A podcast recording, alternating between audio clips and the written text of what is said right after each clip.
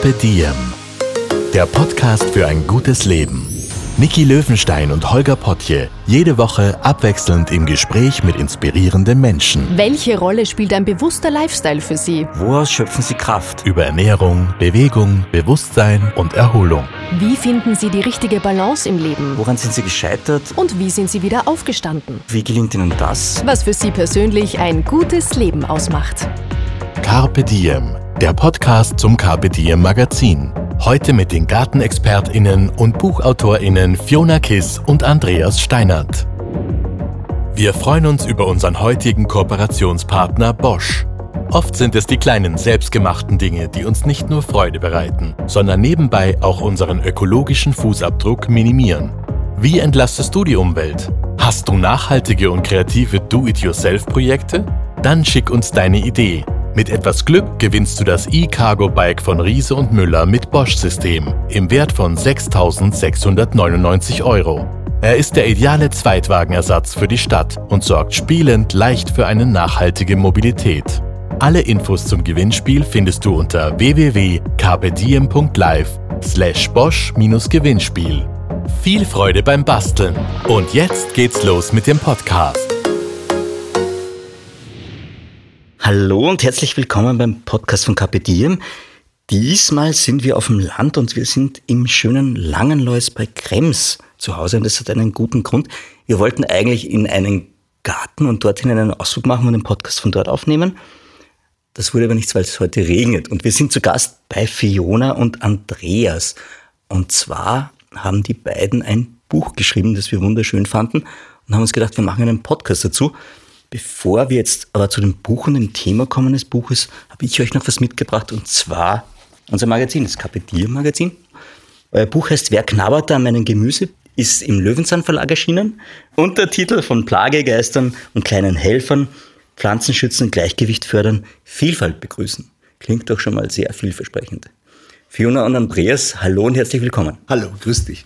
Hallo, willkommen bei uns. Schön, dass ihr Zeit für uns heute habt. Mögt ihr euch den Hörerinnen und Hörern kurz vorstellen? Ja, ich bin Andreas, Andreas Steinert. Ich bin der Co-Autor äh, mit Fiona. Wir haben jetzt das zweite Buch eben rausgebracht. Ich bin aktuell äh, beim Land Niederösterreich und berate Gemeinden, mehr oder weniger ökologische Umstellung und mache sehr viel Vorträge und äh, Seminare.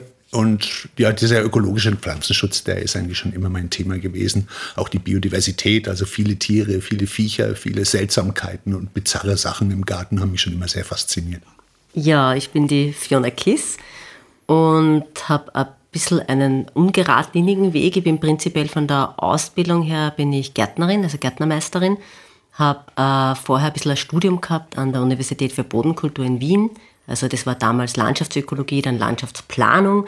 Und dann habe ich beschlossen, ich will in die Praxis und habe dann eben den Gärtner gemacht.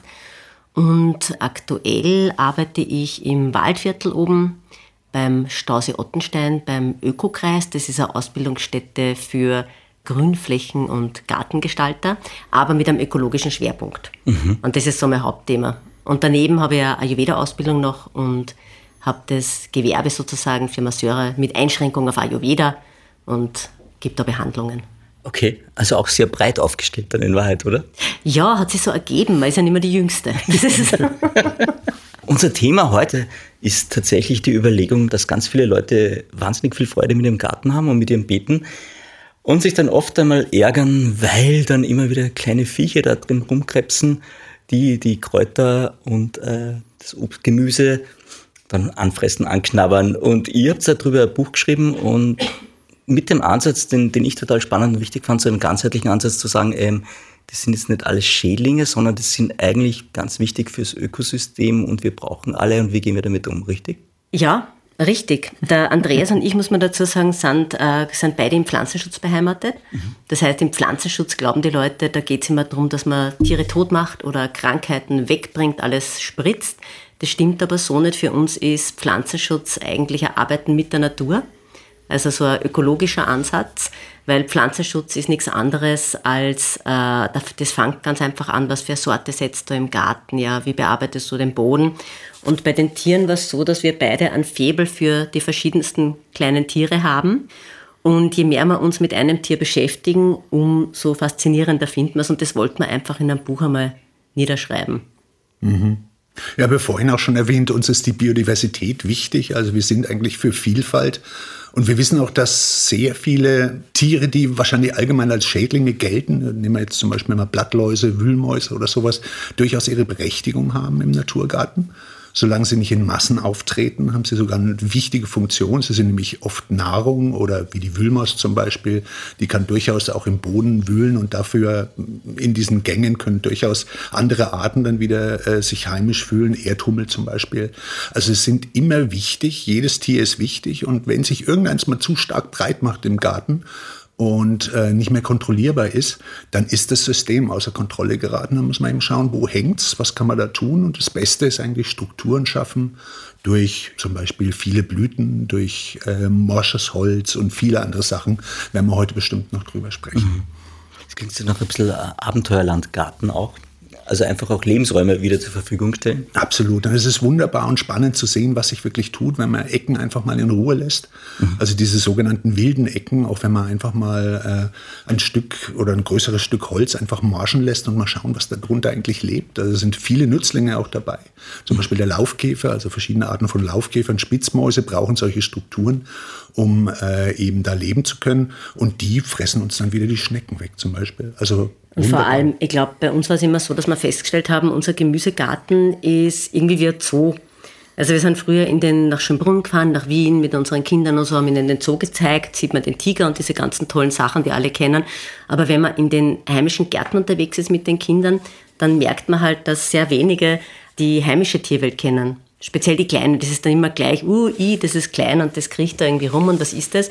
Und wenn man Kindern, auch Erwachsenen, wir machen die gleichen Kurse für Kinder und Erwachsene, eine Lupe in die Hand drückt und die einmal diese fantastische Welt da unterm Platz sehen, da haben wir dann halt den Begriff für uns gefunden, dass das eben so der Zoo im Gemüsebeet ist. Mhm. Und das ist für uns die richtige Beschreibung, weil wenn du mit diesem Interesse in deinen Garten rausgehst und anfängst zum Forschen, uns passiert es halt so, dann tust du mal ein bisschen jäten und ernten und deine Pflanzen versorgen und dann tust du nochmal forschen. Mhm. Schaust nochmal, beobachtest mhm. und lernst eigentlich so diese Tiere kennen. Total spannend. Ich, mir ist jetzt gerade eingefallen, äh, meine Kollegin die Niki, die hat jetzt in einem Podcast vor kurzem den Direktor des Botanischen Gartens in Wien zu Gast gehabt und der hat von einer Pflanzenblindheit gesprochen, weil er gesagt hat, die Leute erkennen sehr wohl alle möglichen Tiere, also wenn du jetzt durch den Dschungel gehst, erkennst du die sofort und es ist klar, bei Pflanzen ist das ganz anders. Da gehst du vorbei und du nimmst sie nicht wahr. Also Pflanzenblindheit. Und ich habe das Gefühl, bei Insekten ist es möglicherweise, und gerade bei den ganzen Fliegenarten und, und Wildbienenarten und so weiter, ist es sehr ähnlich. Das heißt, es wäre eigentlich ein ganz guter Auftrag, mal zu sagen, da wollen wir noch was dazulernen. Bei den Kursen finde ich das immer extrem spannend, weil wie ich angefangen habe mit Kurse für Erwachsene, mhm. das waren so Pflanzenschutzkurse unter dem Motto irgendwie, wie werde ich meine Schädlinge los? Und ich habe eigentlich in diesen Kursen nie wirklich, bin ich darauf eingegangen, wie man die Schädlinge los wird, sondern wir haben mikroskopiert, wir haben Lupen gehabt, wir haben Tiere gesammelt im Garten, haben die angeschaut, einen ganzen Tag. Und die Leute, die in den Kursen waren, egal wie alt eigentlich, die waren fasziniert von dieser Welt. Und dann sind wir genau darauf eingegangen, ja, was ist das Tier, was macht das Tier eigentlich? Also in unserer Auffassung muss man jetzt nicht, es ist natürlich schön, wenn ich den genau benennen kann, das Tier, aber bevor der Name kommt, ist eigentlich, muss das Interesse da sein, mir das Tier anzusehen. Das heißt, genau zu schauen, wie viele Füße hat es, wie sind die Fühler, wie sind die Strukturen, wie sind die Farben drauf, hat es Flügel, hat es keine Flügel, ja? Und, und dann durch dieses Forschen kommst du automatisch dorthin, dass du sagst, ist ein Insekt jetzt oder gehört zu den Spinnentieren? Ist ein Käfer? Ist eine Larve? Ja, was ist das überhaupt? Und dann kriegst du die Leute nicht mehr weg vom Mikroskop. Wir, wir durften ja an der, an der Donau-Uni in Krems auch Studenten mit Pflanzenschutz quälen und haben eben auch Diagnostikkurse gemacht. Und wir hatten einmal, da erinnere ich mich gut dran, die Geburt eines Kartoffelkäfers. Also wir hatten einfach ein Blatt mit Kartoffelkäfereiern und da ist halt eins, hat angefangen zu schlüpfen. Das war wie bei einer Geburt, das war ein Geschrei in diesem also Das war vollkommen irre, weil dieser Käfer da geschlüpft ist. Also wirklich super. Mir fällt jetzt auch gerade ein, weil wir wollten uns ja eigentlich im Garten treffen und dort den Podcast aufnehmen.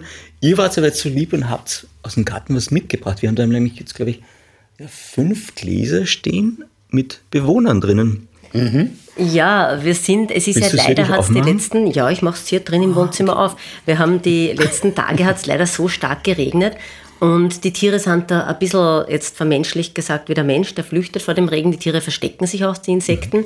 Und ich habe jetzt auf meinem Streif, ich habe jetzt fünf Minuten kurz im Garten geschaut, habe ich ein bisschen was gefunden, aber nicht so viel wie sonst. Also hier haben wir zum Beispiel einen Kartoffelkäfer. Okay, die Fiona öffnet gerade das Glas und auf einem Blatt sitzt ein Kartoffelkäfer. Das ist ein Käfer, und der ist, das Tolle an dem Käfer ist, das ist a, der gehört ja zu den Insekten. Das heißt, der hat sechs Füße, wunderschöne Fühler vorne. Und vielleicht fällt dir das auf von, der Streifen, von den Streifen her. Ja. Wie würdest du das bezeichnen? Ähm, ich hätte jetzt gelb-schwarze Streifen, eigentlich sehr hübsch. ja, Zebramäßig, aber dann doch ja Zebra. genau, ist eigentlich wie so ein Zebra. Also hat komplette Streifen drauf. Ja. Und der Name, das kann uns der Andreas jetzt noch sagen, das ist ziemlich lustig. Ja, das sind zehn Streifen auf dürren Haxen. Praktisch ist so dein äh, zoologischer Name. Zehn Streifen auf dürren Haxen. Dezimlinear, genau. Also zehn Streifen auf dürren Haxen. Und wenn man sich anschaut, das trifft's sehr gut. Ja, Also da ist die Ja, Zoologie extrem absolut. interessant, ganz einfach, wenn man sich ein bisschen das anschaut. Und das ist natürlich jetzt ein, ein Schädling für uns. Der fängt jetzt an, die Blätter zu fressen von genau, den Kartoffeln. reden wir mal, genau, Kartoffelkäfer heißt nicht umsonst. Ja. Und der würde jetzt natürlich, fängt jetzt an, die Blätter zu fressen, dann irgendwann legt er Eier ab, die paaren sich, finden sich, paaren sich, dann legt er die Eier drunter ab, die Larven schlüpfen und auch die Larven, die haben so einen Buckel und die fressen dann auch die Blätter ab. Und das ist unser Hauptproblem. Also die fressen uns einfach die Kartoffelpflanzen weg und das wollen wir nicht. Wir sind mitten im Thema, ich bin stolz auf uns. Wir haben es geschafft nach zehn Minuten. Und da gibt es halt auch Tipps im Buch immer drinnen, was man dagegen macht. Eh klar, aber zuerst einmal ist diese Faszination, dass das eines der schönsten Schädlinge im Gemüsegarten ist, muss man sagen, der auffälligsten. Und das Einfachste, was man bei dem machen kann, ist wirklich absammeln. Das fängt jetzt an, gerade jetzt. Heißt, man geht einfach raus mit einem Glas, so wie ich, sammelt Ja. die ab, sammelt Ja. die, die Larven ab, nimmt die Eier weg, zerquetscht die Eier. Das Mhm. ist schon mal die erste Vorkehrung. Da hast du 20 Kartoffelkäfer sofort weg. Okay. Sozusagen, die schlüpfen nicht einmal. Ja. Das ist das, äh, Um und auf, sagst du immer als das Österreicher. Um und Auf ist das im Gemüsegarten. Ihr merkt schon, das ist eine deutsch-österreichische Freundschaft auf der anderen Ja. Seite des Mikrofons. Das ist ja auch Absolut. sehr Und, nett. und wenn, wenn, das, wenn man nicht alle erwischt oder die Zeit fürs Absammeln nicht hat, dann gibt es ja noch immer Pflanzenschutzmittel, biologische. Mhm. Das heißt, das sind nachgebaute Mittel, die die Natur kennt, die sich gut abbauen lassen. Aber halt wir empfehlen nur biologische. Mhm. Und da ist der Andreas der Spezialist. Ja, wobei ich noch vielleicht einschieben müsste, dass die Unkräuter im Kartoffelfeld äh, eine unglaublich wichtige Rolle spielen. Äh, wir haben also festgestellt, wenn wir da weniger hacken und sowas, erstmal verletz, verletzen wir weniger die Pflanzen. Und äh, die Unkräuter schaffen wieder Vielfalt. Also wir haben äh, verschiedene Wanzenarten entdeckt, die wir jetzt alle nicht bestimmt hatten, weil das ist unglaublich schwierig. Da müsste man nämlich die Genitalapparate rausoperieren von den Wanzen, um sie richtig bestimmen zu können. Das haben wir nicht immer dabei, das Operationsbesteck und das richtige Penisbuch auch nicht. Und äh, wir nehmen dann halt einfach immer äh, an, dass also wir erkennen, dass das Wanzen sind und wir wissen, dass die immer eigentlich räuberisch leben auch. Also ganz egal, ob es gibt ja reine pflanzensaugende Wanzen, aber auch die stechen durchaus auch mal Tiere an. Also wir fördern da erstmal die Vielfalt und freuen uns eigentlich wirklich über äh, Jäger, Universaljäger wie zum Beispiel Wanzen, die eben auch die Kartoffelkäfer sehr gut dezimieren können. Und als Pflanzenschutzmittel haben wir ausprobiert verschiedene Sachen eigentlich und sind beim Neem ein bisschen hängen geblieben, also vom indischen Neembaum. Man muss sagen, dass jedes Pflanzenschutzmittel ein Eingriff in die Natur ist und wir sagen immer, das ist wirklich das allerhinterletzte, was man überhaupt tun sollte. Aber jetzt fangen wir mal bei dem Beispiel an. Es gibt manchmal äh, wirklich eine, also Kalamität nennt man das dann, oder eine Über, Überangebot an äh, Kartoffelkäfern, sage ich jetzt mal. Und die kriegt man mit äh, Absammeln und sowas schwer im Griff und da kann so ein Mittel durchaus mal hilfreich sein. Aber man muss sich mit der Natur auskennen. Wenn man eben sieht, es sind sehr viele Wanzen unterwegs, man sieht, äh, man kann die Eier noch zerdrücken, man ist frühzeitig unterwegs, kann man sich die Mittel auch sparen. Das ist das Schöne. Also es gibt immer Alternativen für chemische oder biologische Pflanzenschutzmittel. Okay, also die erste Runde werden wir in den Garten gehen, Kartoffelkäfer absammeln, Larven erkennen und äh, absammeln. Äh, wo bringt sie die dann hin oder was macht man dann? Das ist die Frage. Da sind wir ein bisschen uneins, der Da sind wir sehr, Andreas sind wir und sehr ich. geteilt, ja. Okay. Ich bin immer für eine Lösung. Also es ist keine Lösung, wenn man es dem Nachbarn in den Garten reinwirft. Außer man mag den Nachbarn Das würden wir jetzt einmal nicht empfehlen. äh, wir bringen sie meistens woanders hin. Ich bringe sie zum Leusbach in Langenleus. Ah ja. Weil ich, ich bin so, ich habe immer so gutes Karma-Gefühl. und sowas und bringen weder Schnecken noch Käfer um, also alles, was man eigentlich absammeln kann, was aber nicht immer gut ist. Und dann muss ich auch sagen, äh, man hat ja eine gewisse Verfälschung, auch wenn man jetzt zum Beispiel immer wieder Schnecken an die gleiche Stelle bringt, die da vielleicht gar nicht hingehören äh, macht man wieder eine, eine ja, Faunenverfälschung, sagt man da. Also man bringt einfach Tiere hin, die da eigentlich vielleicht gar nicht hingehören. Deswegen ist nicht immer die beste Wahl. Also am Leusbach geht's, der ist eh gut besiedelt, aber es ist nicht immer das Mittel der ersten Wahl, muss ich schon zugeben. Also das ist ein Punkt, das merkt man jetzt wahrscheinlich. Wir sind uns sehr einig mit ganz vielen Sachen, aber bei den Methoden bei verschiedenen Tieren, da haben wir schon auch beim Buchschreiben haben wir da stundenlange, tagelange Diskussionen gehabt, yeah. äh, weil es äh, so verschiedene Aspekte sind. Das eine ist, äh, es kommt auf die Persönlichkeit drauf an, mhm. desjenigen, der, nehmen wir Schnecken her. Schnecken ist wirklich das, was jeder kennt. Was mache ich mit der Schnecke, mit der Nacktschnecke, mit dieser angeblich spanischen Nacktschnecke, wie auch immer sie heißt, wenn man die absammelt, was mache ich dann? Und bei uns hat sich das so rauskristallisiert, dass wir halt draufgekommen sind, also ich töte sie. Mhm. Ja, ich mache das irgendwie sehr schnell, also ich schneide sie durch sozusagen. Ist sie dann erledigt oder, oder dann, Maschinen ja, zwei? Also ich, ich schneide sie einfach mhm. sozusagen genau beim Atemloch durch wo man annimmt, dass das der schnellste Tod ist. Da muss man jetzt anatomische Vorkenntnisse haben, damit man genau das Atemloch findet, oder ist das easy? Ich hab's da. Das ist auf der rechten Seite. Das ist der Ich habe eine Schnecke Schön gesammelt. vorbereitet übrigens. Ich mache jetzt das Glas raus und ich habe draußen im Garten eine Hosta stehen. Das ist jetzt keine Gemüsepflanze, sondern auf Deutsch eine Funky, eine schöne. Du hast dir was und zu fressen das gegeben. frisst gerade die eine der Nacktschnecken in meinem Garten. Aha. Und da siehst du das Atemloch. Auf der rechten Seite kann man vorne, ist bei den Fühlern so ein Schild, nennt man das sichtbar. Ja. Und bei diesem Schild gibt es ein Loch auf der rechten Seite. Das rechte ist ein Loch. Ja, und dieses Loch ist, wenn es hinten ist, hinter der Hälfte des Loch, dann ist es meistens eine gute Schnecke unter Anführungszeichen, eine gute Nacktschnecke. Und wenn das Loch vorne ist, dann ist es diese spanische Wegschnecke. Haben wir da Bio-Invasoren gerade, mit denen wir es zu tun haben? Oder? Die ist halt wirklich sehr häufig. Also ich, ich erkläre noch kurz diese, ja. diese Methode, ich schneide sie da durch. Ja. Mhm. Dann gibt es andere Methoden auch noch. Der Andreas schaut jetzt schon ganz blass. arm, der wird schon ganz blass. Der Andreas kann das nicht, der Aha. macht das anders. Und es gibt dann so Methoden, die, für die wir gar nicht sind, beide, das muss man dazu sagen. Also sie zu quälen, Tierquälerei zu betreiben, das wollen wir nicht. Also, was also das mit dem tun? Salzwasser oder so, oder kochenden Wasser mhm. ist nicht gut. Also das ist wirklich grausam, das ist ein langsamer Tod. Mhm. Und das mhm. finden wir beide nicht gut. Ja. Das Beste ist auch bei den Schnecken, muss man dazu sagen, die, das Vorbeugen. Kann man das? Ja, das kann man. Und jetzt muss man sich so vorstellen, wir haben wirklich jahrzehntelang, wir sind echt selber schuld. Ja, wir dürfen als Menschen nicht ständig als Gartenbesitzer jammern über die vielen Schnecken, weil wir haben die Landschaften ausgeräumt. Also wir haben geschaut, dass Strukturen verloren gehen für Nützlinge, die Schnecken bekämpfen. Wir haben unsere Gärten ausgeräumt. Viele Gärten sehen leider Gottes ja noch immer aus wie ein sauberes Wohnzimmer, sage ich jetzt, wo wenig Strukturen für andere Tiere da sind.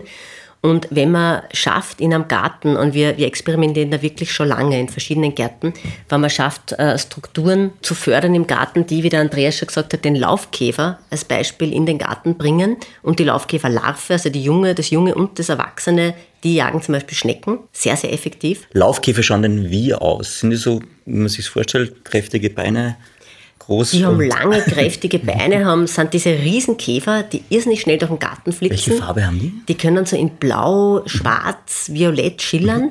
Gibt aber auch welche, die so grünlich-gold sind. Mhm. Gibt es ganz viele verschiedene Arten. Ja, ja. Und dieser typische, den wir im Garten haben, das ist dieser blau-violett schimmernde, von der Größe her kann man sagen, was ist das, circa 5 cm. Mhm. Und die auffällig ist, die sind Jäger, Nachtjäger, also dämmerungs- und nachtaktiv. Und wenn man dann irgendwo einmal jätet oder einen, einen Stein aufhebt oder ähm, irgendein Holzstück oder so, dann kann es sein, dass der plötzlich hervorkriecht und flüchtet. Und die fallen halt auf, weil sie sehr schnell sind und sehr lange Beine haben. Und auch seine, seine Larven sind auch begeisterte Schneckenjäger, muss man auch sagen. Und die fressen, weil ich dachte immer, außer der einen Entenart gibt es nichts, was Nacktschnecken frisst, aber. Und relativ viel. Also wenn man sich überlegt, das sind zum Beispiel auch Erdkröten. Die mhm. hat man jetzt nicht unbedingt immer im Garten, mhm. aber wir hatten letztens mal eine, mhm. die hat im Erdsack gelebt und war ganz begeistert und hat natürlich auch Schnecken gekriegt. Blindschleichen, äh, Spitzmäuse, Igel natürlich. Igel sind ja auch ganz bekannt als. als wir hatten sogar eine Katze. Nein, das ist jetzt ein Scherz am Rande. Wir hatten eine arme kleine Katze, die haben wir gefunden, die war mal in so einem, so einem, so einem Loch, in so einer Zisterne gefangen. Und die haben wir als kleines Kätzchen befreit und, und mitgenommen. Und die hat offensichtlich dort nur überlebt, weil sie Nacktschnecken gefressen hat. Und die hatte wirklich das erste Jahr den Febel, dass die Nacktschnecken gefangen hat. Wirklich? Das glaubt man nicht, ja. Er hat es dann mitgebracht in die Wohnung. Ja. Okay. Aber dann gab es was Leckeres von euch und dann ist sie irgendwann wieder den Irgendwann hat es aufgehört mit diesen ekligen Nacktschnecken. Nein, aber es, was ich sagen möchte, ist, es gibt ja, man muss sich vorstellen, nicht nur diese große Nacktschnecke, sondern es gibt ja vorher die Eier. Und man kann zum Beispiel im Herbst oder im Frühjahr kann man Steine umdrehen, kann in Ritzen schauen, kann diese Eier zerquetschen, dass man da schon einmal Vorkehrungen trifft, dass die gar nicht sozusagen schlüpfen. Und dann gibt es extrem viele Nützlinge im Garten, die diese Eier fressen, noch mehr als die Schnecken natürlich. Okay. Und je mehr Nützlinge ich im Garten habe, also ich muss einfach schaffen, dieses Gleichgewicht wiederherzustellen. Und wir sind im Moment, da wir jahrzehntelang alles ausgeräumt haben, existiert kein Gleichgewicht. Und jetzt haben sie diese Schnecken natürlich extrem vermehrt. Und jetzt werden wir wieder Jahrzehnte brauchen, bis wir da hinkommen, dass es einmal ein Gleichgewicht gibt. Aber welche, welche Tiere, ähm, um jetzt mal animalisch zu bleiben, fressen denn die Schneckeneier? Was gibt es denn da jetzt wieder? Ich hab, also der Igel ist ja immer so dieses typische, der Igel frisst da alles, sagt man. Wobei äh, dann die Enten, die, von denen du gesprochen hast, diese Laufenten, da ist aber wichtig und das passiert leider oft nicht, dass man die Tier, Tier artgerecht hält. Das heißt, die brauchen schon einen Teich oder eine Wasserstelle, die darf man nicht einfach durch den Garten treiben und als Fressmaschinen sehen, sondern die müssen artgerecht gehalten werden. Und da hapert es dann oft. Dann haben wir den, den Laufkäfer, haben wir Mir fällt jetzt an der Stelle auf, alles was Lauf drin hat, frisst Nacktschnecken. Habe ich da ein Muster erkannt? Fällt mir Oh, schon das halt, an, nein, ein nein, nein, natürlich die Dings, die, die Glühwürmchenlarven, die sind hübsch. Die schauen aus, ich sage immer, wie gepanzerte kleine Ritter. Das sieht man auch selten und die Glühwürmchenlarven sind eigentlich ein Indikator für ein intaktes System im Garten, wenn man die reinbekommt. Das heißt, wenn ich die habe, weiß ich, ich habe was richtig gemacht. Ja, Ja, absolut. Schnecken sind übrigens wunderbare Schneckenjäger. Also jede Schnecke isst gerne die Eier von anderen Schnecken, was natürlich jetzt erstmal nicht gut ist, weil wenn man jetzt nur von Wegschnecken ausgeht. Ja. Aber wir haben durchaus auch äh, Schnecken, die keine Schäden anrichten im Gemüsebeet. Das sind meistens die Schnegel. Also die heißen wirklich Schnegel. Die haben ihr Atemloch, wie die Fiona schon gesagt hat, eher im hinteren Teil dieses Halsschildes, da kann man sie ganz gut erkennen, weil sie dann meistens auch noch auffällig gemustert sind. Die sind relativ groß, also die können, boah, so groß werden, das sieht man jetzt nicht. Wirklich? So groß, nicht, was, wie groß ist das? 20 Wir reden über, ja, über 20 Ja, auch also okay. die kann man noch ziehen übrigens. Das soll man aber nicht tun. Aber es ist prinzipiell, wir haben das im Studium Warum gemacht, sollte man die ziehen? weil sie dann länger werden. Man Ach so, kann die also fast, fast einen halben Meter ziehen, die gehen dann langsam wieder zusammen. Aber man muss es nicht tun. Wir haben es, wie gesagt, ja, von den Professoren mal so gelernt. Ja, ja. Das ist unnützes Wissen. Äh, Das sind äh, begeisterte Schneckenjäger. Und die lauern eben und, und hinterm Blatt und dann stürzen sie sich mit wie viel? 0,1 Stundenkilometer, Ja, glaube ich, auf ihr Opfer. Das wird ein sie sind Slow-Mo-Rennen ja, da. ja, absolut Okay. spannend zu beobachten, man Zeit. Über Stunden. Ja. Also die gehen auf jeden Fall auf, auf Jungschnecken und auf äh, Eigelege von Schnecken sehr gerne und die holen sich manchmal auch eine größere, wenn die schon geschädigt ist zum Beispiel. Wie, Entschuldigung, Andreas, wie kann ich mir das vorstellen? Kriegt eine schneller als die andere? Oder Naja, die Jungschnecken, die Jungschnecken sind definitiv langsamer. Und wenn die sich irgendwo aufhalten und fressen gerade was und der Schnegel kommt vorbei, dann haut er seine Raspelzunge eben in dieses Jungtier rein und das ist definitiv nicht so schnell. Oder Eier natürlich bewegen sich gar nicht. Mhm. Und die fressen eben sonst nur tote organische Substanz, also abgestorbene Blätter und sind eigentlich nie schädlich im Gemüsebeet. Ach, spannend. Mhm. Ich hätte jetzt eine Zwischenfrage und zwar, ähm, ich sage jetzt mal Tigerschnecke dazu, wahrscheinlich ist es falsch. Die Tiger- einheimischen. Nacktschnecken. Tigerschnegel, genau. Schnegel. Das ist der Ja. Das bekannteste. heißt eine Unterart. Oh nein, ist ein, wir sind eh bei deinen Schnegeln. Ja, das sind also auch Nacktschnecken, aber sie sind wunderschön gemustert, sehr, Ja, viel, genau. sehr, sehr auffällig groß. Es gibt auch welche, die haben das Atemloch hinten und sind böse. Das sind die äh, Ackerschnecken. Die sind aber sehr viel kleiner, sind maximal drei, vier Zentimeter. Die sind- sitzen auch meistens im Salat innen drin und, und beißen da rum. Die erwischt man fast nie. Okay. Auch beim Absammeln nicht, weil die einfach sich fast nicht bewegen und die sind doch schon bei 0 Grad aktiv. Also eigentlich auch sehr interessante Tiere. Manchmal auch, gibt auch eine genetzte Ackerschnecke, die sind auch hübsch gemustert, aber eben auffällig klein. okay. Denn die Schnegel sind wirklich riesige Schnecken. Wie gesagt, man kann sie auch noch größer ziehen. Und, und das, ist, das ist eigentlich diese, diese Vorbeugung, die man machen kann im Garten. Ich meine, es gibt ja dann noch andere Methoden, dass wenn man wirklich, wenn die Schnecken überhand nehmen, dass man mit eben so Schneckenzäunen arbeitet. Die sind im Gemüsebeet eigentlich das Beste, muss ich sagen. Und das Wichtige bei den Schneckenzäunen ist immer nur, dass der Winkel passt, dass da nichts, keine Pflanze drüber hängt, dass die Schnecken reinklettern können und so und dass die Ecken auch gut gemacht sind. Da wird oft gespart. Dann gibt's noch Lockmethoden. Also man kann zum Beispiel Bierfallen aufstellen, wobei das mit den Bierfallen immer so eine Sache ist, die locken auch die Schnecken an. Also wenn ich die Schnecken rauslocken möchte, dann nehme ich Bierfallen mhm. oder mit Knoblauch funktioniert es teilweise auch, hat so früher Knoblauchkörnchen gegeben. Und bei den Bierfallen haben wir eine Testung einmal gemacht, was auch lustig ist, die Schnecken, das muss ein alkoholisches Bier sein. Also antialkoholisches funktioniert nicht, weil der Fuß der Schnecke wird durch diesen Alkohol eben gelähmt und dann ertrinkt sie da drinnen. Funktioniert aber nicht, wenn es antialkoholisch ist. Und sie haben eine Vorliebe, das war das Beste, wir haben verschiedene Biere getestet. Sie haben eine Vorliebe für die interessanterweise ein bisschen besseren Biere. Es also ist natürlich sind, interessant, was Sie als bessere Biere anseht, aber ich... Habe ich schon erwähnt, dass ich aus Franken komme. Da ist halt die höchste Brauereidichte der Welt. Ja, das, das also, lustigerweise weiß ich das mittlerweile durch einen anderen Podcast, den ich gemacht habe, wo wir immer wieder in Deutschland unterwegs sind. Mhm und da die, die Bürger kennenlernen. Und Franken ja, ja. behauptet tatsächlich von sich, dass es die höchste Brauereidichte der Welt ist. Ja, also jedes Dorf hat ein, zwei Brauereien. Ja. Deswegen noch ein guter Tipp vom mhm. Franken. Stellt die Bierfallen außerhalb vom Gemüsebeet auf. Dann lockt ihr die Schnecken nicht rein, sondern, sondern raus. Okay. Jetzt hätte ich gerne noch einen Biertipp. In Franken gibt es einen österreichischen Biertipp. Das ist dann. Ich habe noch mehrere Tipps im Keller, da können wir nachher probieren. Also unsere Learnings bis jetzt sind, wenn man die Sache mit dem Bierfallen macht, dann alkoholisches Bier verwenden und die außerhalb des Gemüsegartens aufstellen, damit sie weggelockt werden. Mhm. Das funktioniert. Andererseits kann man sie absammeln. Wir hatten noch Strukturen, mhm. ganz wichtig für Nützlinge. Mhm. Die sind ganz wichtig. Also vor allem, wenn man dauerhaft eben wirklich was gegen die Schnecken machen will, dann braucht man einfach Strukturen, wo sie Nützlinge ansiedeln können. Mhm. Und der Laufkäfer, der kommt nicht über Nacht.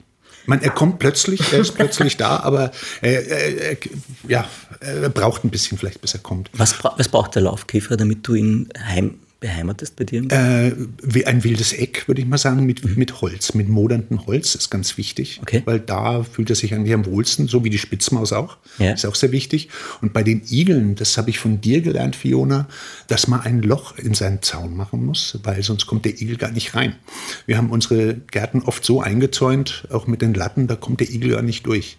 Oder er kommt vielleicht als Jungtier durch, aber als Erwachsener dann auch nicht mehr raus, was nicht gut ist. Und deswegen sinnvoll, Wanderwege für Igel zu machen. Wir haben das ganz Nettes als praktisches Beispiel. Wir haben hier, sind mitten in Langenlois und haben hier drei Gärten nebeneinander. Und der übernächste Nachbar hat die Igeln. Mhm. Ja. Und die Igeln wollen wir aber auch in unserem Garten haben. Jetzt haben wir mit der mittleren Nachbarin zwischen uns haben wir ein Abkommen gemacht, dass wir den Holzzaun ansägen. Ist nicht alltäglich, dass man das kann. Mhm. Und äh, haben den Holzzaun angesägt und da, da kann der Igel jetzt durch. Und bei uns ist sowieso der Zaun komplett lückig, da kann er auch durch. Mhm. Und jetzt haben wir ihn auch bei uns im Garten, weil die wandern wirklich gerne. Okay. Man muss ihnen nur das Angebot halt geben. Okay. Und beim Laufkäfer ist auch so, also wir treffen oft bei der Gestaltung jetzt von Gärten, treffen wir oft auf Leute, die dann sagen, ich wollte ja überall ein wildes Eck haben und wie schaut das aus im Garten und hin und her. Das muss ja nicht ähm, das muss ja nicht unhübsch aussehen. Also ich muss ja jetzt da irgendwie einen riesengroßen Haufen an Holz hinlegen, sondern es reicht einfach oft, wenn ich ein äh, Holzstück habe, das ich einfach dort zum Beispiel in einer Ecke liegen lasse. Das kann ja optisch ein schönes Holzstück sein. Eine Wurzel das ist eh modern, eine mhm. Wurzel, die umgedreht ist oder so. Oder ich kann auch, wenn es ein kleiner Garten ist, einfach so Holzstecken nehmen und in die, in die Ecke lehnen und die lasse ich dort stehen und schaue, dass die einen Bodenkontakt haben und dann modert sie auch irgendwann dort. Und so krumme Stecken, die kann ich dann immer wieder auch rausnehmen zum Tomatenstützen zum Beispiel. Also das liebt er. Und dann vor allem Mulchmaterial.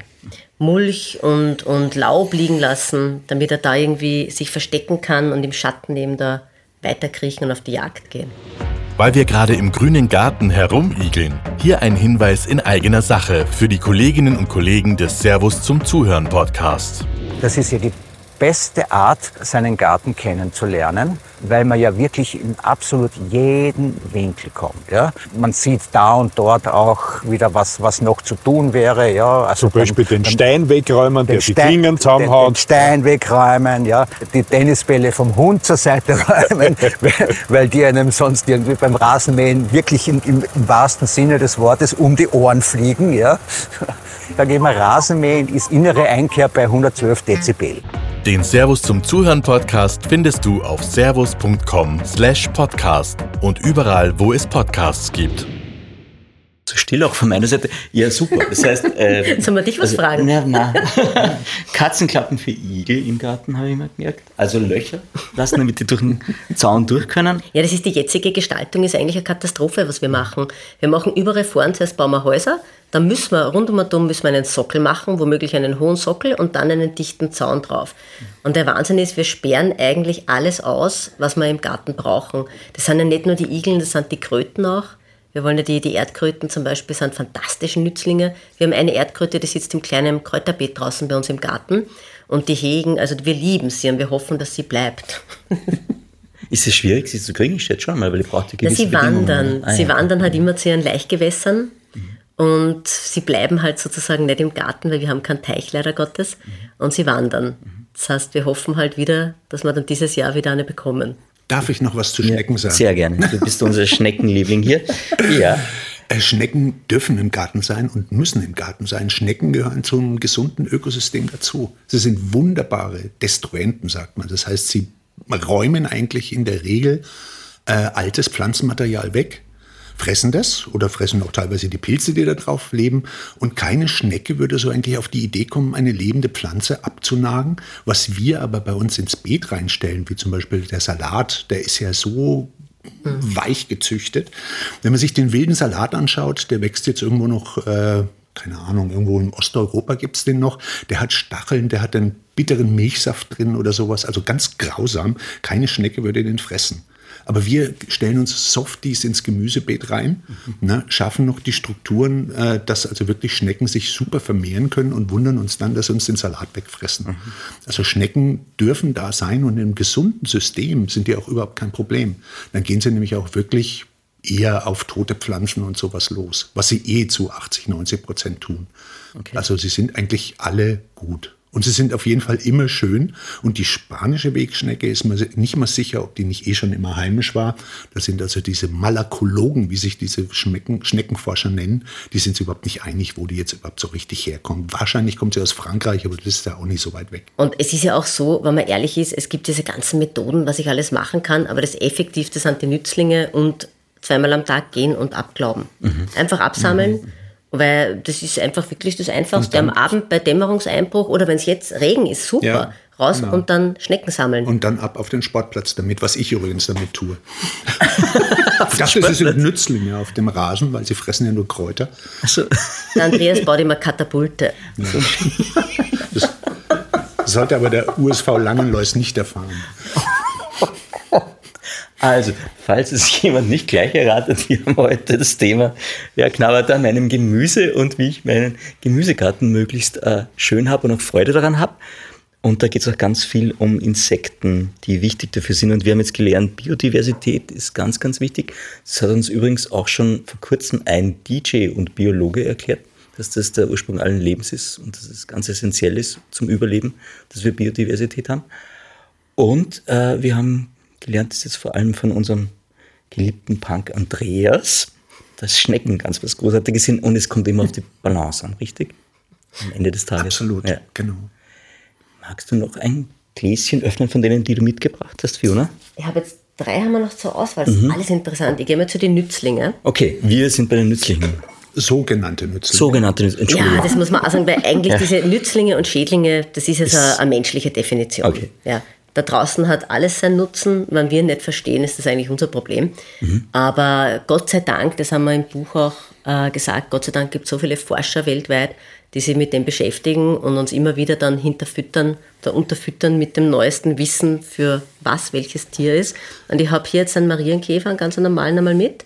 Äh, jetzt muss ich gleich fragen, wir sehen vor uns einen Marienkäfer mit ganz vielen Punkten. Auf so etwas, das schaut ein bisschen aus wie ein Hanfblatt, wird es kein sein. Ahornblatt. Ein Ahornblatt, bitte. Natürlich. Ein Ahornblatt, ähm, ja. Und ähm, er hat wahnsinnig viele Punkte und ist aber leicht, ist es rötlich oder gelblich? Sind das dieselben? Du hast mir jetzt gerade einen zweiten dazugelegt. Ja, und es habe ich zwei Sachen. Das eine ist, ich habe eine Lupe. Also Lupe ist so eine essentielle Sache im Garten. Ja. Und da gibt es wirklich ganz, ganz tolle Lupen mittlerweile, die man sehr günstig erwerben kann. Ist einfach so eine ganz eine kompakte Sache, die ist ungefähr 5 cm lang. Ja. Und ich kann die ausfahren, man hört das an diesem Klacken. Und habe dann im Vergleich zu diesen Standardlupen, die man bekommt, habe ich eine extrem große Vergrößerung. Also ich habe hier 30 und 60-fache Vergrößerung. Okay. Das heißt, ich spare mir eigentlich mein Mikroskop, wenn ich im Garten bin und habe sogar ein Licht dabei. Das heißt, das ganz andere, meins funktioniert wieder mal nicht. Und die sind wirklich extrem stabil. Ich habe immer hinten in der einen Hosentasche habe die Gartenschere und in der anderen habe ich die Lupe. Okay. Und so gehen wir durch den Indiana Garten. Jones-Modus mittlerweile angekommen. Genau, und die gebe ich dir jetzt. Die große ist leichter zum Durchschauen. Okay. Und da kann man zum Beispiel diese, und das Wichtige ist, die Lupe immer im Auge lassen und das Tier dann zur Lupe hinführen, bis es scharf ist.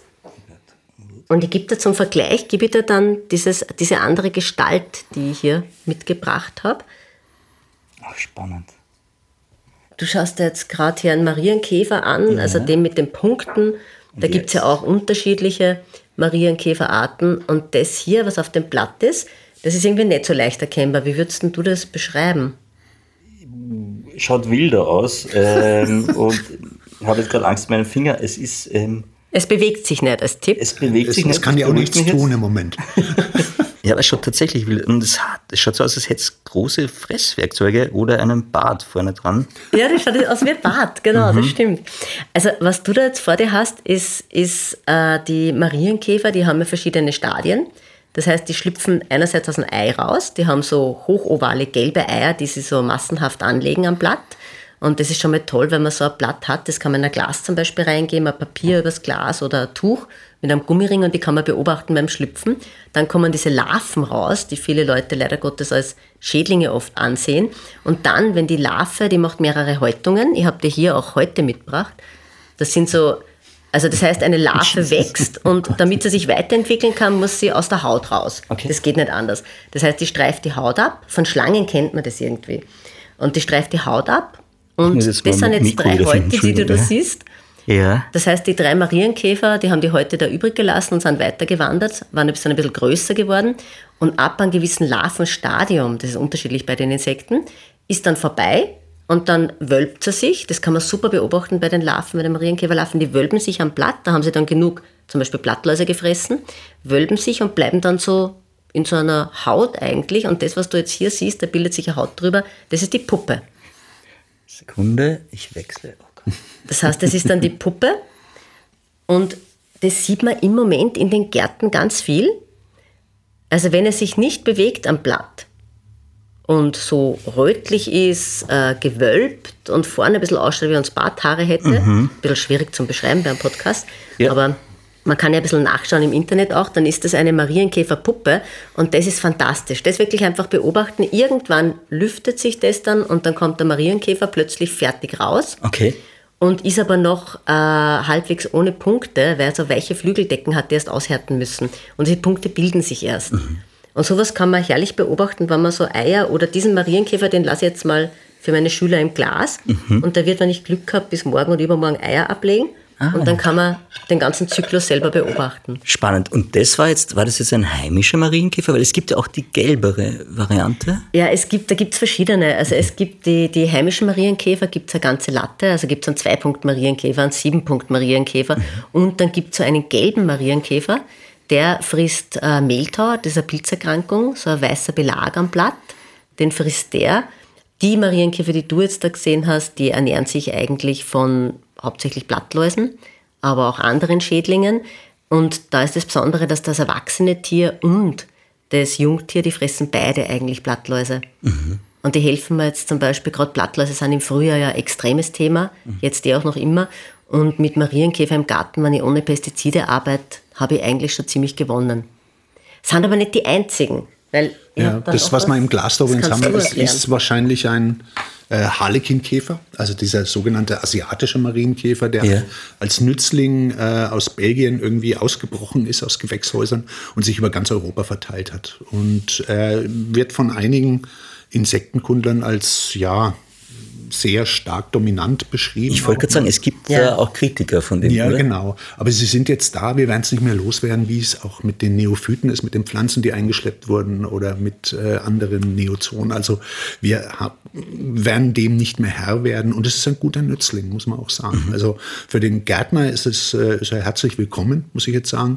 In der Natur kann er wirklich katastrophal sein, weil er wirklich den heimischen, vor allem den Sieben- und den Zwei-Punkt ziemlich stark verdrängt. Gibt es da irgendwelche Ansätze, wie sich das wieder im Balance finden könnte oder gibt es da keine Wahrscheinlich nicht. Also großes Problem ist auch, dass er Krankheiten überträgt, gegen die er immun ist, was den Käfer eigentlich interessant für die Forschung macht, mhm. weil er eben da Stoffe drin hat, Antibiotika oder sowas, von die man wirklich super erforschen kann. Aber die hat eben unser heimischer nicht und der wird einfach krank und äh, das ist nicht gut. Und da gibt es im Moment kein Gegenmittel, weil die natürlich überall weit verbreitet sind. Mhm. Also bis in den letzten Winkel auch in Naturschutzgebieten überall. Okay. Aber man muss dazu sagen, viele Leute glauben, jeder Marienkäfer, der andere Punkte hat, ist ein asiatischer Marienkäfer. Das stimmt nicht. Mhm. Das kann man wirklich auch nur eindeutig feststellen an diesem Halsschild. Mhm. Und am Halsschild vorne, wenn so ein W ist oder so, so umgedreht ein M. Steht das für Wien?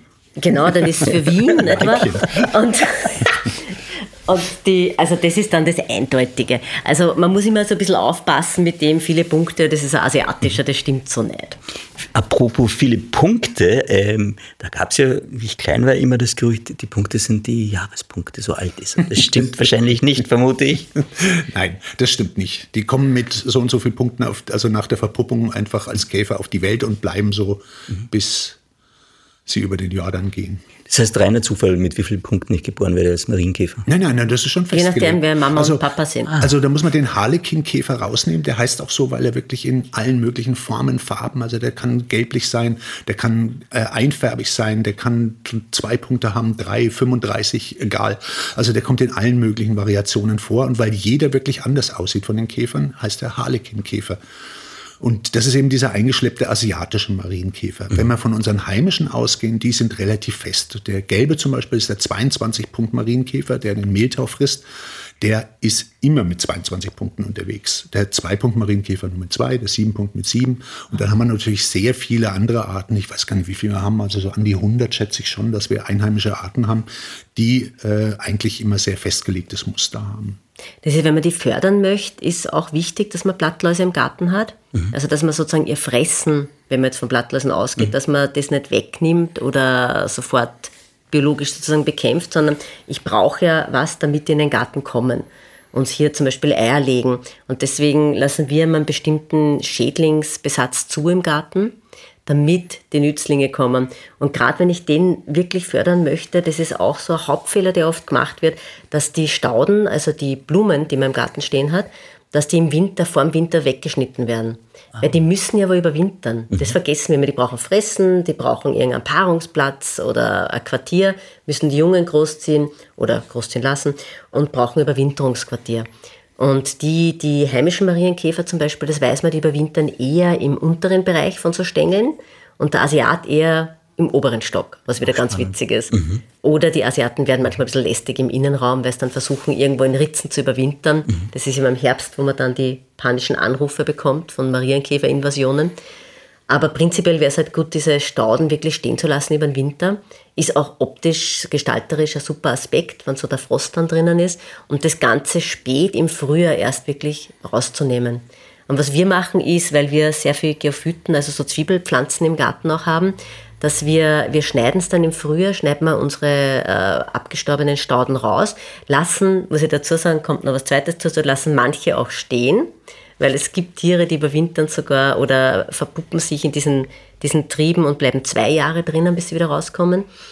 Und wir nehmen dann das ganze Schnittgut und legen das auf einen Haufen im Garten. Also ich lasse das beim Komposthaufen, lasse das dann wirklich sicher über einen Monat liegen, damit aus diesem Haufen die Tiere, die überwintern, noch in meinen Garten wieder raus können. Und nicht auf der Deponie dann zum Beispiel mhm. oder am Kompostplatz plötzlich mhm. sich wiederfinden. Und das Zweite ist, auf was wir festgestellt haben, die Vögel kommen dann und suchen sich auch Material für den Nesterbau. Also ich habe gleich Material auch im Garten wieder. Sehr spannend. Und Vögel sind überhaupt traumhafte Nützlinge. Ja, super Nützlinge. Also mit den Wespen zusammen eigentlich die besten Nützlinge, die es gibt. Jetzt haben ja ganz viele Leute mit Wespen so ihre Probleme, besonders Absolut. beim Grillen und am Mittagstisch. Ja. Trotzdem die wichtig. Deutsche Wespe. Die deutsche Wespe. Berüchtigte deutsche Die Wespe. deutsche und die Die, erzählst Wespe. du, von ja. der redest du. Ja, die sind wirklich, die sind fies. Ne? Also Wespen, gerade deutsche und gemeine Wespe, die machen irrsinnig große Völker. Tatsächlich. Ja, aber ni- nicht, nicht, weil sie andere überfallen, sondern sie machen sie wirklich selbst. Also, das, Das stimmt jetzt wirklich. Ja. also mehrere tausend Tiere, die pro Tag für ihre Jungen Eiweiß besorgen müssen, und zwar um die zweieinhalb bis drei Kilogramm. Muss, äh, wenn das ganze Nest voll ist oder sowas, brauchen die für ihre Jungen eben zweieinhalb bis drei Kilogramm Eiweißnahrung und das holen sie sich sehr gerne bei Blattläusen oder, oder Raupen oder sonst noch was. Also wenn die irgendwelche Viecher entdecken, dann werden die dreifach geteilt und ins Nest transportiert. Da kann natürlich auch der tote Pudel im Beet liegen oder sowas. Der ist auch Eiweiß oder viele andere Sachen, die eiweißreich sind. Und somit sind sie Nützlinge. Sie haben bloß einen gravierenden Fehler, eigentlich fast alle Wespen, aber gerade die deutsche und die gemeine Wespe, ähm, sie brauchen Zucker für sich als Treibstoff. Und den holen sie sich eben dann beim Grillen oder an der Kaffeetafel oder wo auch immer, wo Zuckersaft ist. Guter Tipp, ähm, zwei, drei Tage vor dem Grillfest irgendwo ein Wespenbuffet aufbauen mit ein bisschen Eiweiß, mit ein bisschen Wurst, Käse, toter Pudel, was immer. Und äh, Wir müssen von dem Pudel weg. Ja. ja, oder was immer. Man muss jetzt erklären, äh, Schwiegermutter die beiden nicht- haben Pudel, Schwiegermutter war mir neben uns flach. Deswegen habe ich gedacht, nehme ich jetzt mal was anderes. Und äh, zuckrigen Säften, die man Ja. selber entweder einfach herstellen kann, aber Obstsäfte sind dann noch begehrter.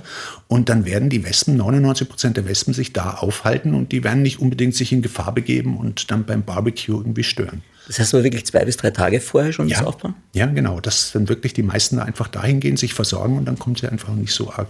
Also da kommen immer wieder mal Kundschafter vorbei, Mhm. aber sie werden sich, wenn man die vertreibt, äh, bleiben die weg, weil es gibt ja um die Ecke schon ein gutes Angebot. Mhm.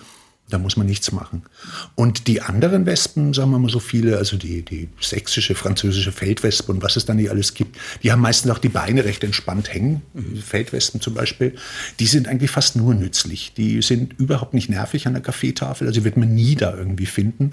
Und äh, sie brauchen aber eben auch Eiweiß für ihre Jungen. Und deswegen sind das eigentlich die wunderbarsten Nützlinge, die es gibt. Aber natürlich auch die deutsche Wespe. Trotz allem. Als Nützling super, aber ja. Das ist, das ist so wie die ungeliebten Ameisen. Wespen- und Ameisenthema haben wir immer gesagt, sind dann so Lästlinge für den Menschen, weil sie sind ja keine Schädlinge. Und bei den Ameisen ist es eigentlich dasselbe. Die sind im Grunde sind es nur die Gesundheitspolizei im Garten. Ja. So könnte Dann haben wir auch noch bezeichnen. Wurstlinge. Ne? Also neben Nützlingen und Schädlingen haben wir noch die Wurstlinge. Das sind einfach Tiere, die auch da einfach sind, die zur Biodiversität beitragen, aber jetzt weder besonders nützlich oder schädlich sind. Was hätten wir denn da? Graureiher oder sowas, weiß ich nicht. Mir fällt jetzt nichts an. Was so Sehr groß, okay. Ja. Braunbären. Ja. Die Braunbären sind ja Nützlinge, haben wir sogar ein Buch geschrieben, weil die äh, sehr gerne Eulenfalter fressen. Ja. Aber es, also, also normalerweise Tiere, sagen wir mal die Amsel, die einfach nur das, durch den Salat durchrattert oder sowas, ohne sich was da. Ne, das ist einfach ein Wurstling. Wir haben, nur, wir haben nur diskutiert im Buch dann, dass Bären anzusiedeln in unseren Gärten in Österreich oder in Deutschland ein bisschen schwierig ist. ja. Verstehe ich. Und, und so haben wir dann diese skurrilen Geschichten halt gefunden und haben die halt beschrieben im Buch. Wobei ich das von den Wanzen einfach so süß immer gefunden habe. Man spricht so Insekten ja oft irgendwie eine Fürsorge ab, ja. Und im Grunde denke ich mir immer, wir, wir haben eigentlich keine Ahnung, ja. Wir wissen eigentlich gar nichts. Wir sind eine ziemlich präpotente Spezies als Mensch, der immer irgendwas hinausposaunt, ohne irgendwas zu wissen. Und man ist ja draufgekommen, dass die Wanzenmütter, da haben wir im, im Buch auch ein Foto, dass die Wanzenmütter über den Eiern, manche Wanzenmütter über den Eiern sitzen und die Eier bewachen. Bewachen vor Feinden so lange, bis die schlüpfen und dann einfach schauen, dass die auf den Weg kommen sozusagen. Und da gibt es eben ganz, ganz spannende Geschichten zu den unterschiedlichen Insekten, wie die mit ihrer Brut umgehen. Das war, glaube ich, beim, wo war denn das? Beim Ohrenschlürfer? Ohrwurm? Der Ohrwurm zum Beispiel, da haben wir die Geschichte drinnen im Buch. Die Ohrwurmmutter war das, gell? Vielleicht magst du das erzählen? Ja, die, die, die betreibt eben auch Brutpflege. Also das denkt man gar nicht bei Insekten, aber das sind die wirklich sehr, sehr bemüht und äh, die schauen auch, dass die, die Eier, die sie abgelegt haben, sauber bleiben und nicht verpilzen. Die werden also ständig gewendet, belüftet, äh, sauber geleckt, dass da nichts passieren kann. Und selbst wenn sie dann geschlüpft sind, werden sie noch versorgt. Und wenn Nahrungsmangel herrscht, dann opfert sich die Mutter. Für, Ja. ja. für ihre Kinder. Die, wird dann, äh, die ist dann Nahrung. Ne? ich weiß nicht, wie sie das dann macht, aber äh, sie wird dann gefressen von ihren eigenen Jungen. Ja? Mhm. Das ist wirklich Fürsorge. Ne? Das Fürsorge ist, ist ein schwer romantischer Ausstieg für den Podcast, würde ich sagen. Wir haben schon fast eine Stunde. Ich glaube, wir sollten nicht mit dem enden, aber es ist ja, haben wir alle Gläser geöffnet? Ich habe keine hab- meiner Fragen, die ich vorbereitet habe, gestellt. Ich Ja, wir haben, wir haben wahnsinnig entzückend, wie ganz das viele läuft Sachen. hier. Hier ist, du hast mir hier so einen Ja. Mhm. kleinen Kackhaufen hingelebt. Das ist ein wunderbares Zeichen, wenn man es kennt, so eine Ja. schwa- schwarze, schlierige Schleifen, äh, Streifen auf den Blättern, dass die Schwebfliege unterwegs war. Okay. Die macht es meistens kurz vor der Verpuppung, dass sie noch einmal so Schmiert. schmiert, also aufs Blatt. Mhm. Sie hat eher Durchfall in der letzten Phase ihres Larvendaseins und Okay. dann wird sie sich verpuppen und zu einer wunderschönen Fliege, die aussieht wie eine Wespe, aufsteigen. Und die kann wie ein Hubschrauber in der Luft stehen, rückwärts fliegen und sowas. Genau. Ja. Sind Zuginsekten, fliegen also im, im, im Winter in Süden und kommen im Frühjahr, also kommt eine nächste Generation wieder zurück. Super, unglaublich, super Bestäuber, super Nützlinge, ganz wichtig, gerade wer ähm, ja eben auch Obstbäume und sowas hat. Schwebfliegen sind wunderbare Bestäuber und Nützlingsfresser. Äh, Nützlingsfresser? Nützlingsfresser. Nein, Blattlausfresser. Blattlaus. Wir drehen Jetzt- die Zeit zurück. Das, das allerletzte, was noch eine faszinierende Sache ist, sind, ich weiß nicht, ob du die kleinen äh, goldenen Punkte da oben siehst, Ja. habe ich da mitgebracht. Das ist, das sind Blattläuse, also das schaut so ein bisschen aus wie so goldene Mumien. Ich weiß nicht, ob du das da genau siehst. Ich glaube, hier ist es noch besser, jetzt sollte man das Licht langsam hier drin andrehen. Ja, ich habe, ich habe die Lupe von euch. Und das ist nichts anderes als, das ist ein Blattlaus und da gibt es einen Nützling, eine Schlupfwespe nennt sich das. Ja. Und die lebt relativ kurz und in diesem kurzen Leben fliegt die nur rum und sticht Blattläuse an und legt ihre Eier rein. Das ist ein Parasitoid sozusagen, legt die Eier rein und das Junge entwickelt sie dann drinnen von der und schlüpft dann wieder. Und so kann man zum Beispiel, so sehe ich dann, wenn ich ein Blatt umdrehe und man denkt, okay, ich habe viele Läuse, sind Nützlinge schon unterwegs, so kann ich dann relativ schnell sehen, ob die Nützlinge schon unterwegs sind bei mir im Garten und ob sich schon was tut. Es gibt eben so ein bisschen die Spurensuche im Garten. Wir spielen Sherlock Holmes etwas im Garten, ja? Ja. Spannend, okay, cool. Kurze Fragen jetzt noch an Ja. euch, weil wir sind jetzt wirklich schon fast eine Stunde im Podcast drin. Wenn ich jetzt ein Blattlaus unter Anführungszeichen Problem habe auf meinem Balkon, bei meinen Pflanzen und so weiter, auf was setze ich als erstes oder kann ich irgendwas beeinflussen? Was kann ich richtig machen? Balkon jetzt, konkreter Balkon. Okay. Oder auch Garten, also oder beschreiben wir beide, beide Ja, Situationen? äh, ich glaube, man muss dazu sagen, oder um, um kurz zu bleiben, der Balkon ist, da schaffst du natürlich nicht so viel Vielfalt und nicht so viele oder? Mhm. Nützlinge, je nachdem, wie groß der Balkon oder die Terrasse ist. Als erstes wäre immer Nützlingsförderung, Mhm. nennt man das. Schauen, dass ich Nützling reinkriege oder du tragst da ein paar Marienkäfer, Schwebfliegenlarven oder Mhm. was hin, die du findest.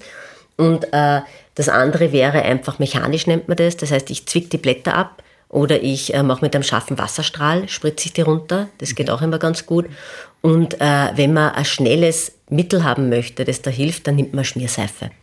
Also Schmierseife kann man überall kaufen, ist völlig ausreichend und ist eigentlich ungefährlich. Das heißt, die trocknet diese Laus aus und weil die so weiche Haut hat und die stirbt dann ab. Ich muss sie ja treffen, weil es ein Kontaktmittel ist. Also ich muss die Laus mit dem Mittel treffen und ist ein super Mittel, da brauche ich wirklich nichts, was irgendwie gefährlicher oder chemisch stärker ist. Man muss aber sagen, man muss ein Schmierseifenpräparat nehmen. Also man darf ja sich sowas nicht selber herstellen. Ja. Also nur um auf der rechtlichen Seite zu bleiben. Da muss ich als Deutscher jetzt mal hier eingreifen. wir haben ja. Das überlasse ich in, Österreich jeden selbst. In Niederösterreich den Paragraph 4 im Pflanzenschutzgesetz, der eindeutig sagt, Okay. dass man das nicht darf. Also man muss, man muss Pflanzenschutzmittel kaufen. Ja, hab ich ja Man gesagt, darf sie nicht kaufen. selbst herstellen. Genau. Fiona hat das vollkommen richtig schon erwähnt. Vollkommen richtig, ja. Was, was gibt es denn, oder habt ihr vielleicht auch Tipps bei zum Beispiel jetzt Motten, das ist jetzt eher im Haus, aber das Problem hat auch jeder mal Kleidermotten oder Nahrungsmotten. Da gibt es doch auch ähm, Freunde, die uns da helfen können, oder? Naja, also die einfachste Methode ist ja natürlich mit Pheromonen zu arbeiten. Das heißt, das sind weibliche Sexualpheromone, die dann künstlich hergestellt werden, die auf eine Klebefalle gebracht werden und die stellt man dann in die Küche und damit fängt man die Männchen ab. In der Hoffnung, dass die dann keine Weibchen mehr begatten oder dass die Weibchen unbegattet bleiben. Die äh, Speisemotten, die haben nämlich überhaupt kein Rektum mehr. Also die haben keinen Hintern, die haben nicht mal eine richtige Speiseröhre, sie haben auch keine Mundwerkzeuge. Das heißt, die können keine Nahrung aufnehmen. Die haben eine begrenzte Zeitspanne von zwei Tagen bis vielleicht eine Woche, die die leben können. Dann sind sie verhungert, verdurstet. Und in der Zeit müssen sie einen Partner finden. Und dann hofft man eben, dass man sehr viele Männchen wegfängt und äh, dann die Weibchen eben unbegattet bleiben. Das ist eine Methode, die eigentlich ganz gut funktioniert. Sie funktioniert auch sehr gut zum Monitoring. Da kann ich schauen, man, habe ich die Viecher jetzt wirklich schon wieder im Schrank oder nicht. Das ist immer ganz gut, sich solche Fallen auch aufzuhängen, wenn man das Gefühl hat, man hat alle los. Dann mhm. sieht man das nämlich wirklich. Man kann auch äh, Nützlinge kaufen, also es gibt kaufbare Nützlinge, die ich einsetzen kann im Haus und draußen, ist auch möglich. Und das Allerwichtigste ist ehrlich gesagt, alle Kästen mal durchgehen und was befallen ist, wegschmeißen, durchputzen. Mhm. Das hilft am besten, ehrlich gesagt. Und die Pheromonfallen dazu. Aber die sind auch sehr kreativ, wo sie sich jetzt verstecken und so weiter. Absolut. Ja. Die werden immer wieder kommen. Wenn man Bio genau. kauft, dann mhm. lebt man mit ein ja. bisschen Motten hin. Aber die, die, die, äh, die Schlupfwesten sind nicht schlecht, wie man sagen. Das sind Trichogramma, Evanescens heißen die. Also das sind welche, die werden universell gegen äh, Schmetterlingseier einsetzbar. Ne? Also auch in, in Maiszünsler und solche Sachen. Und die sind so winzig klein. Die sind also wie ein schlankes Mohnkorn, sage ich jetzt mal. Also die sieht man eigentlich gar nicht. Kann man die ziehen? Ziehen? Ja, in die Länge. Also Na, die haben ein Außenskelett. Das ist bei Insekten wieder schwieriger. es tut mir leid. Am Ende des Podcasts noch einen Super. Gag. Ja, und ich verstehe nicht. Oh ich bin ja, bin ja auch Deutscher. Ja, ne? das ist die Sprachbarriere. Oh Ihr zwei, Fiona, Andreas, vielen lieben Dank für eure Zeit. Wir sind bei weitem nicht mit allem durch, was wir eigentlich ansprechen wollten. Vielleicht geht sich hier wieder mal eine Runde aus. Es war mir ein Vergnügen und ich habe jetzt die drei klassischen Fragen an euch. Und zwar lautet die erste Frage, was braucht ein gutes Leben? Was macht es für euch aus? Für mich macht ein gutes Leben eigentlich aus, dass ich zufrieden und glücklich bin und rundherum um mich auch alle. Und ich merke es immer an dem, wie ich, es klingt jetzt vielleicht ein bisschen komisch, ob ich sehr gut geerdet bin, ob ich in meiner Mitte bin und ob ich einfach wie ich schon aufstehe. Das kommt wahrscheinlich ein bisschen aus dem Ayurvedischen, weil da gibt es verschiedene Philosophien halt auch. Und ich versuche dann immer das auszutarieren. Und das Wichtigste ist ganz einfach ein bisschen innehalten, einmal am Tag. Weil wir leben alle ziemlich flott. Und ich finde dieses Innehalten und rausgehen in die Natur oder in den Garten und dann mal wirklich sehen, und wenn es fünf Minuten pro Tag sind, die können da den ganzen Tag retten. Mhm. Das ist so meins. Mhm. Für mich ist auch, wenn ich merke, dass ich Zeit habe zum, zum Beobachten, zum genauen Hinschauen, zum Horchen, zum Riechen, zum Allen, dann habe ich es richtig gemacht.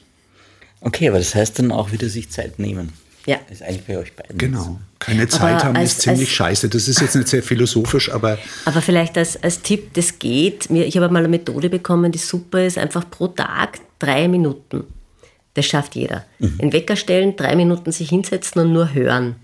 Also nichts denken, nur hören. Hört man Rasenmäher, hört man Summen. Und das, das reicht eigentlich schon, dass man runterkommt. Das ist eine ganz tolle Sache. Mhm. Die zweite Frage ist, habt ihr vielleicht ein tägliches Ritual? Gibt es so etwas? Ich habe ein bisschen ein komisches. Das, ist, das kommt von früher, wenn mein Sohn noch klein war. Da habe ich immer geschnappt und dann sind wir, egal wie das Wetter war, haben wir die Tür aufgerissen in der Früh, haben rausgeschaut und haben dann einfach Guten Morgen, schöner Morgen gerufen. und das ist wirklich so, wenn man das macht. Es ist total absurd. Jetzt stehe ich auf und reiße mitten in Langenlois meine Balkontür auf, wenn wir draußen noch einen Balkon haben und rufe dann irgendwie Guten Morgen, schöner Morgen und hoffe, dass mir niemand hört. Und das macht gute Laune. Das ist ein bisschen mein Ritual. Bist du auch ins Andreas? Mm, na, bei mir hat es ein bisschen verändert. Wir haben ja vorhin schon gesprochen, ich bin äh, schwer erkrankt eigentlich oder ja, jetzt nicht, nicht besonders sehr gesund. Und ähm, für mich ist es jetzt wirklich so, dass ich jeden Tag fast äh, ja, voll Freude anschreien will, weil es einfach unglaublich viel Spaß macht, ähm, in diesem Leben zu sein. Und das möchte ich ja noch möglichst lange tun. Schön. Dritte Frage. Gibt es ein Sprichwort oder Zitat, das euch schon länger begleitet oder euch wichtig ist? Ich bin so die Vergesslichere von uns beiden. Ich, ich lese Zitate und liebe Zitate und vergesse sie dann wieder. Ich habe nur eins, was ich mir mal gemerkt habe, das war dieses, ähm, das ist total simpel, ein Schritt nach dem anderen. Das ist wirklich das, was ich mir immer in so Paniksituationen, wenn man zu viel zum Arbeiten hat und nichts vorbereitet gehabt hat, irgendwo hin muss und sich denkt, jetzt bricht die Welt zusammen, dann wirklich immer nur so ein Schritt nach dem anderen. Und damit ich da nicht aus meinem Konzept komme, weil ich ein bisschen chaotisch oft bin, denke ich mir, und manchmal einfach alles zusammen. Also dann ein Schritt nach dem anderen. Wenn es nicht geht, dann muss einmal kurz alles zusammen sein und dann gehe ich wieder einen Schritt nach dem anderen. Bei mir ist wahrscheinlich, ähm, Bier ist der Beweis, dass Gott uns liebt und will, dass es uns gut geht, von Benjamin Franklin. Also der Gottesbeweis ist Bier und das hat mir schon immer gut gefallen. Auch mit Bier kann ich nicht aus diesem Podcast aussteigen. Das hast du wieder Bei gut einem gemacht. Franken nicht. Ne? Sehr gut, dann stelle ich euch jetzt noch kurz ein paar Fragen, die das Leben stellt. Dann haben wir es tatsächlich geschafft. Ich würde sagen, wir machen es abwechselnd. Das ist doch ganz nett. Okay, Fiona, was wärst du als Blume? Blume. Okay. Das, das ist dieses grüne Zeug. Was Eine, eine, äh, äh, als Blume, das muss man ganz schnell wahrscheinlich sagen. Nee, Ähm, lass dir Zeit. Wir haben Zeit. Zeit ist wichtig. Wirklich? Als Blume, was wäre ich als Blume? Ähm, Sonnenblume? Sonnenblume? Keine Ahnung. Ehrlich gesagt, beim Baum würde ich es wissen. Ich bin nicht sehr baumaffin. Das frage ich dich aber jetzt nicht. Ja, das wäre blöd. zu leicht. Mach weiter. Das ist halt der holzige. Ja, genau. Andreas, was wärst du als Baum? Wa- Wahrscheinlich eine Birke. Die gefallen mir am besten. Warum? Was macht die special? Jedes Kind kann es erkennen. Sie sind wunderschön. Sie haben auch wunderschöne Destruenten, dann die Pilze, die sie abbauen. Da haben wir auch welche Birkenporlinge zum Beispiel. Also bis von, von, von, von der Geburt bis zum Tod wunderschöne Bäume. Schön. Ich weiß jetzt, warum ich eine Sonnenblume bin. Das ist mir eingefallen, weil ich im Frühjahr immer, also im Winter immer da am Tisch sitze und rausschaue beim Fenster. Da haben wir so ein Gemeindebeet, ein Straßenbeet und da haben wir, geben wir immer Sonnenblumen rein und da kommen die Distelfinken. Und die holen sich im Winter immer raus und die kann man immer bei uns da beobachten. Das Schön. Okay. Jetzt haben wir Vögel auch noch eingebaut in den Podcast. Schön. Fiona, was wärst du als Stoff? Zeit gewinnen, Zeit gewinnen, Zeit gewinnen, Zeit gewinnen. Was? Ich habe jetzt an Hanf-T-Shirts gedacht oder sowas. Hanfshirt oder so, keine Ahnung. Hanfstoff. Ja?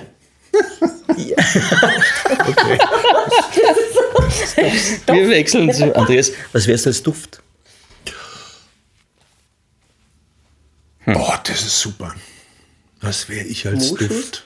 Nein, nein, nein, nichts. Keine Büffelhoden. Das, was, was wäre ich als Duft? Ähm, Pudelol. Das wirst du mir jetzt nicht glauben, aber dieser Hund, äh, also dieser Hund, der neben uns hier liegt Ja. gerade, dieser Pudel, ähm, der kann, wenn er sich entspannt, ein Aroma verstäumen. Das hat bei uns auch im Büro die Leute so begeistert. Das riecht dermaßen aromatisch gut. Also das riecht wie ein Parfum. Und wir nennen es Pudelol, weil es uns müde macht und sofort einschläfert. Ja, das ist also wirklich spannend. Andreas, was ist die wichtigste Lektion, die du im Leben bis jetzt gelernt hast? Nimm dir Zeit. Weil das ist das Wichtigste. In diesem Sinne, vielen Dank für eure Zeit und für den Danke schönen Podcast. dir für deine Geduld. Ja, vielen Dank. Ich glaube, es ist toll geworden. Danke euch. Dankeschön.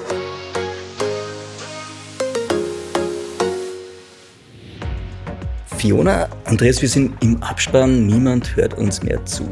Ich habe euch eine imaginäre Zeitkapsel mitgebracht. Die lege ich euch jetzt da am Tisch vor euch.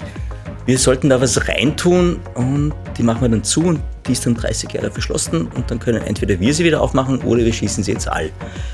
Die zwei Varianten haben wir. Und Was würdet ihr da reinlegen? Ich glaube, es wäre sinnvoll, ähm, ich sage jetzt mal Endangered Species zu nehmen, also bedrohte Arten, dass in der Hoffnung in 30 Jahren äh, Lebensraum wieder geschaffen wird, äh, wenn der Mensch ein bisschen zur Vernunft gekommen ist, dass man die wieder rauslassen kann, dass die wieder eine Zukunft haben. Das wäre, glaube ich, eine sehr gute Idee, weil im Moment sieht es wirklich düster aus. Ne? Wir sind Weltmeister im Flächenversiegen hier. Wir haben sehr, ja, sagen wir mal, viel, viel Landwirtschaft und das wäre schon sinnvoll. Ja, das, das passt eigentlich eh zu meiner Antwort auch. Bei mir wären es die Samen gewesen, dass man sozusagen die unterschiedlichsten Pflanzen, die Unkräuter, ja, die wir alle bekämpfen, die irgendwie zurückgedrängt werden, dass man da eine komplette Samenkapsel füllen kann. Und das passt eigentlich dann eh ganz gut mit einer Biodiversität zusammen, dass wir dann gleich die Nahrung haben in der Das ist super. Zukunft. Perfekt. Unsere Kapseln sind bereit. Ich habe euch jetzt noch zwei Schokis mitgebracht. Ich weiß nicht, ob ihr Schokolade isst. Immer. Sehr gut. gern. Das Danke. Besondere daran ist, da ist eine Message drinnen. Und wenn ihr Lust habt, könnt ihr die jetzt Eine aufmachen. Nachricht, Ja, eine sowas wie Nachricht. diese beim Chinesen, diese Genau, die Glückskekse, die habe ich im ersten Jahr gemacht, die Glückskekse. Jetzt sind wir mittlerweile bei der Schoki angelangt. Okay. Genau, es ist nur sehr klein geschrieben. Es könnte sein, dass ihr die Lupe, die ihr normalerweise für Pflanzenbeobachtungen nutzt, einsetzen eingebacken, also auch nicht Nein, nein, nein, nein. gleich. Du hast sie. Oh, nein. Oh Gott, ich hab dich- Wir sind ein bisschen grob motorisch. Wir wollen- haben uns auf die Schokolade ich wollte es nicht sagen, Ja, aber und das ja. ist auch noch transparent. Also hier Hast bei dem auch Licht. zerrissen? Ich habe keine Chance, das zu lesen. Also deins ist zerstört und das ist. Hm, dieser Part der Show wird wohl Ich nicht sehe es, aber ich funktionieren. brauche die Lupe dazu. ja, ich brauche ja auch. Das ist ja wirklich klein. Ich hab's falsch rum. Das ist. Das ist ja urnett. Wo gibt es denn sowas? Im Spiegel deiner Augen gefangen, atme ich deinen Atem ein und lebe. Oh, das ist aber sehr schön. oh, das ist wirklich schön. Oh Gott, ich habe auch verkehrt. Das sich sehr aneinander Die angepasst. Ü50-Generation. Ich habe mal Lust und Liebe als erstes. Ich habe mir nämlich zuerst überlegt, Liebe in eine Kapsel zu packen auch. Lust und Liebe sind die Fittiche zu großen Taten. Das ist ja Das urnett. ist super. Die waren Lust eigentlich beide Liebe. ganz gut. Lust jetzt, und gell? Liebe. Na, machen wir fast gefasst. Und der Mut kommt dann auch noch. Noch ein Schleimfaden.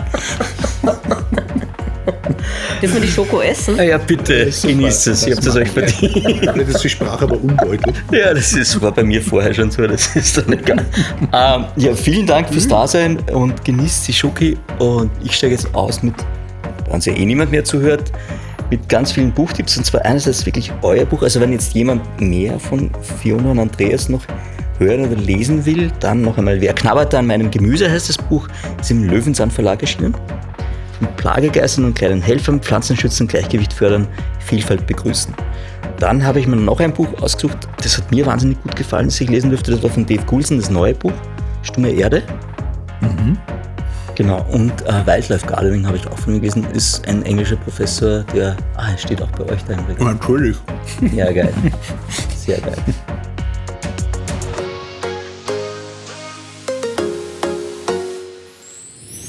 Mehr von Carpe Diem gibt es auf Soundcloud, Apple Podcasts, Google Play oder Spotify. Jetzt abonnieren und liken.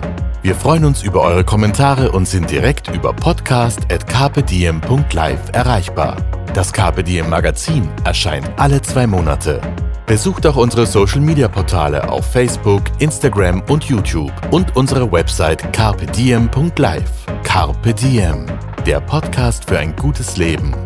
Nächste Woche Niki Löwenstein im Gespräch mit der deutschen Autorin Marlene Helene. Freut euch auf Schwangerschaft, überforderte junge Eltern und viel Humor.